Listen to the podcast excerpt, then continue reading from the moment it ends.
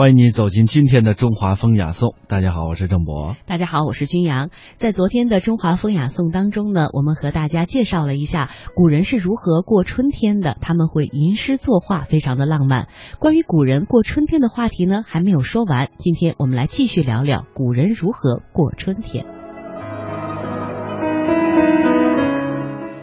桃花、杏花、李花、梨花、海棠花，这些春日当中啊非常繁盛的蔷薇科的花朵，其实在古人的诗文当中都是有着寓意的，或者是比喻高洁，或者是比喻香艳。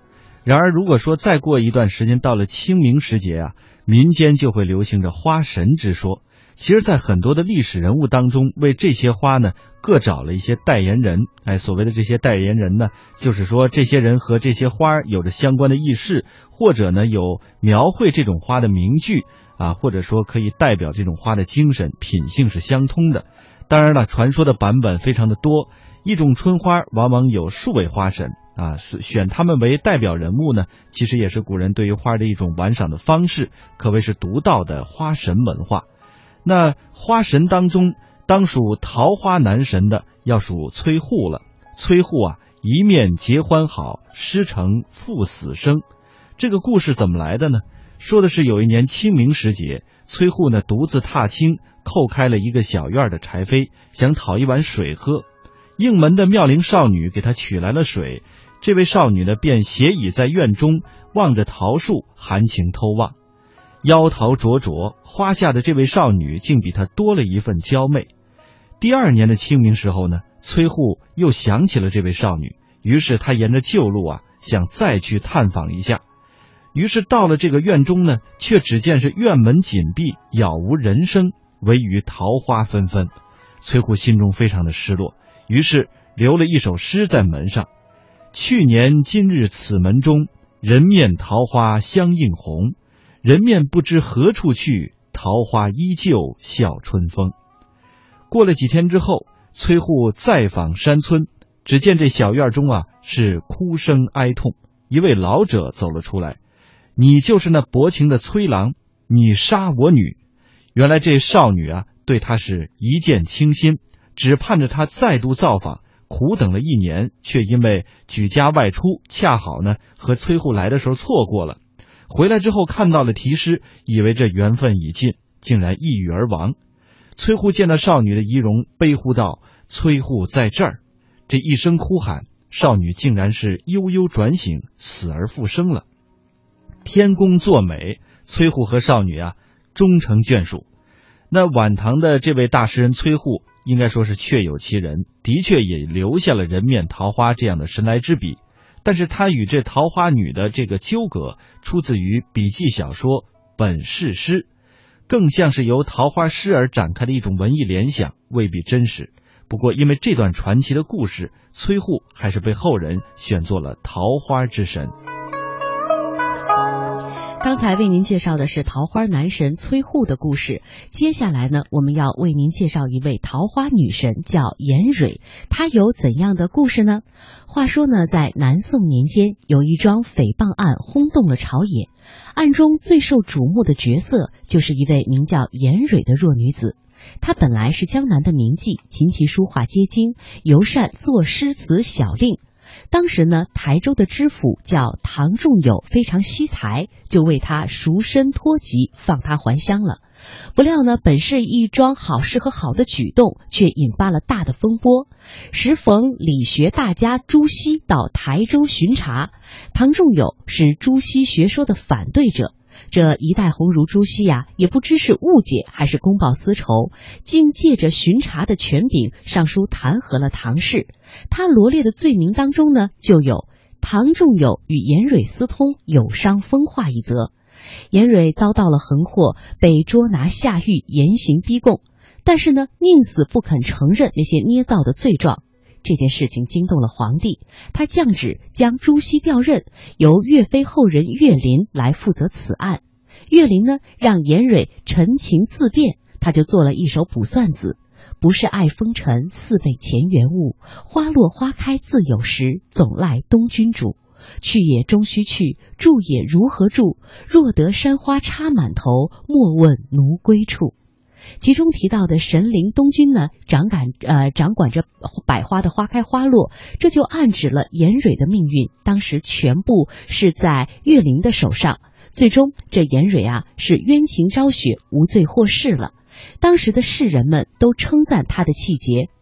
除了刚才我们提到的这一首一语双关的小词，严蕊还有一首非常著名的《如梦令》。倒是梨花不是，倒是杏花不是，白白与红红，别是东风情味。曾记曾记，人在武陵微醉。非梨非杏，却有红白之色，还用了陶渊明的“武陵人入桃花源”的典故，所咏的就是这桃花。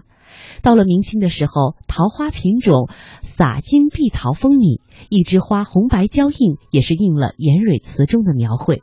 所以后来人们就将这位风骨才情并佳的奇女子封作了桃花女神。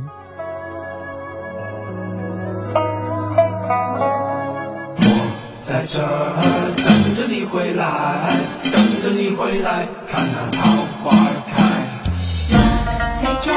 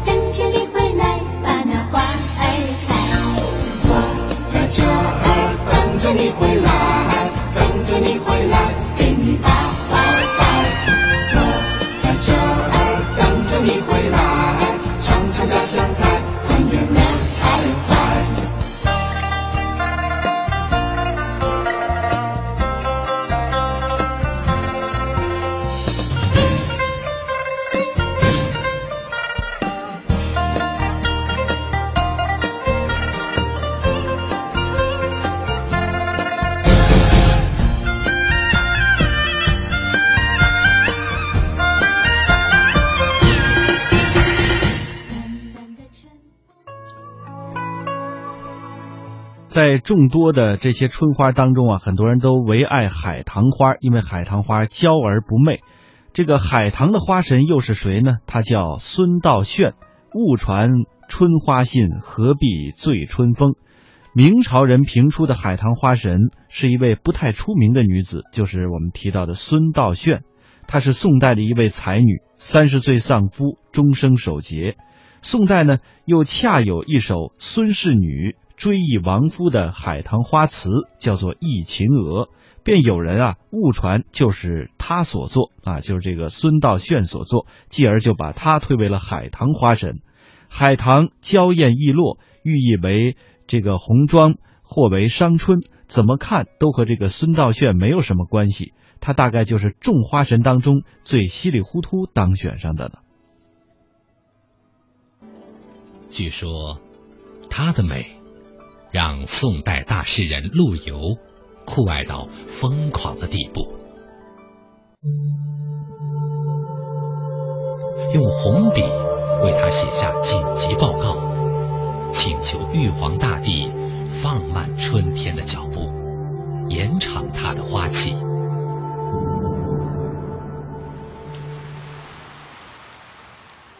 陆游与唐婉离别时，也留他作为纪念。十年后，在沈园重建时，勾起了陆游的心事，写下了那首让人愁肠寸断的名作《钗头凤》。它就是素有“花中神仙”“花贵妃”之称的海棠。那它有什么样的传奇故事？它为何美得出类拔萃，美得令人迷醉，让文人墨客吟咏不绝呢？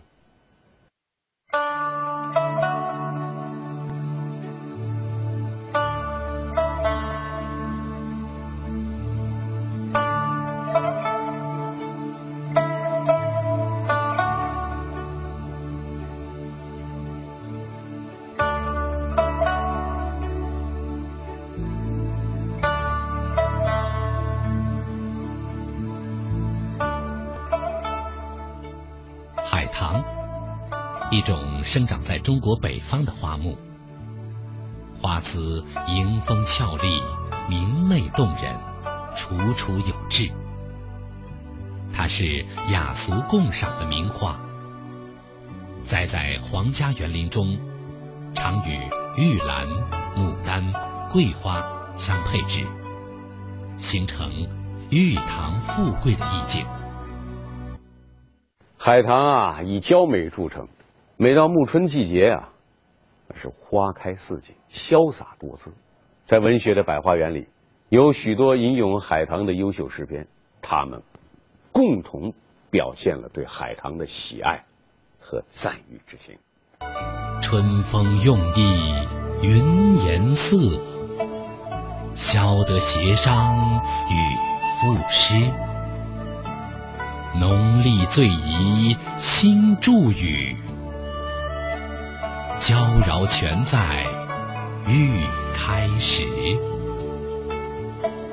莫愁粉黛临窗懒，两广丹青点笔迟。朝醉暮吟看不足，羡他蝴蝶诉深知。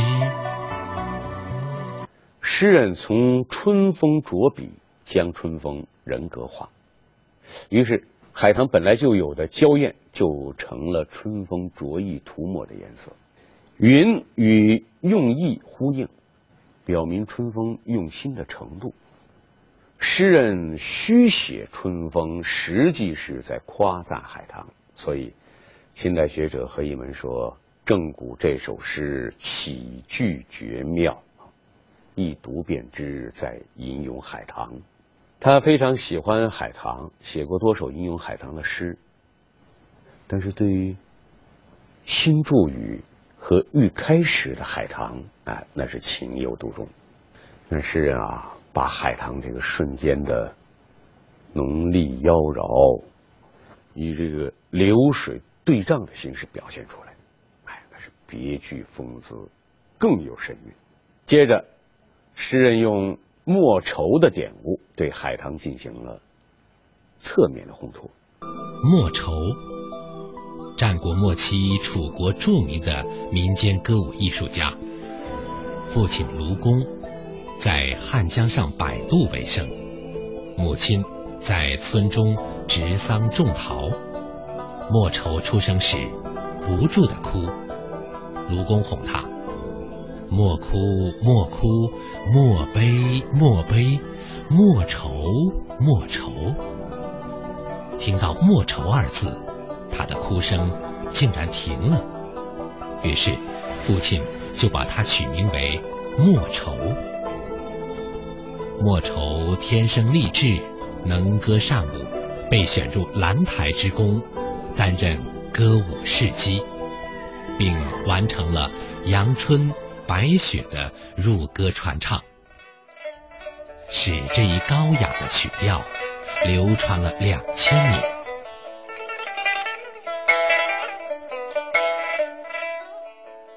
海棠娇媚动人，惹人怜爱。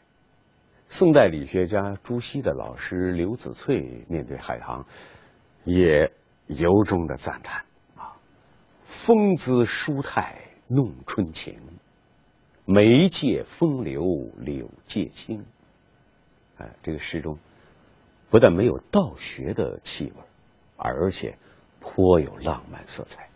可见这海棠啊，那确实是非同寻常，连道学先生也为之倾倒。那么这个月下的海棠啊，那就更独具韵味了。东风袅袅泛崇光，香雾空蒙月转廊。只恐夜深花睡去，故烧高烛照红妆。前两句实写春天月夜赏花，描绘海棠在东风和月色当中的光彩与芬芳。那么后两句呢，就虚写海棠的这个神态和作者的爱花心事，既表现了海棠优雅脱俗的美，也抒发了诗人恋花惜花的情感，成为写海棠花的名篇。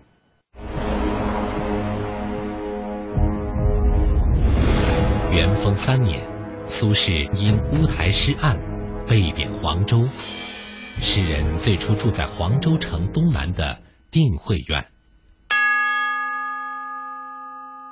因为是罪臣，众人回避他，他也闭门谢客，借酒浇愁，过着孤独寂寞的生活。就在此时，诗人发现，在定慧院的东面，杂花满山，其中有一株名贵的海棠，当地人却不知它的名贵。苏轼深有感慨的写道：“江城地障繁草木，只有名花苦幽独。嫣然一笑竹篱间，桃李满山总粗俗。好一个嫣然一笑竹篱间，桃李满山总粗俗啊！海棠馥郁如仙的这个气质啊，让群芳黯然失色。她幽静独处的境地和嫣然妩媚的风姿，萦绕在作者的心田，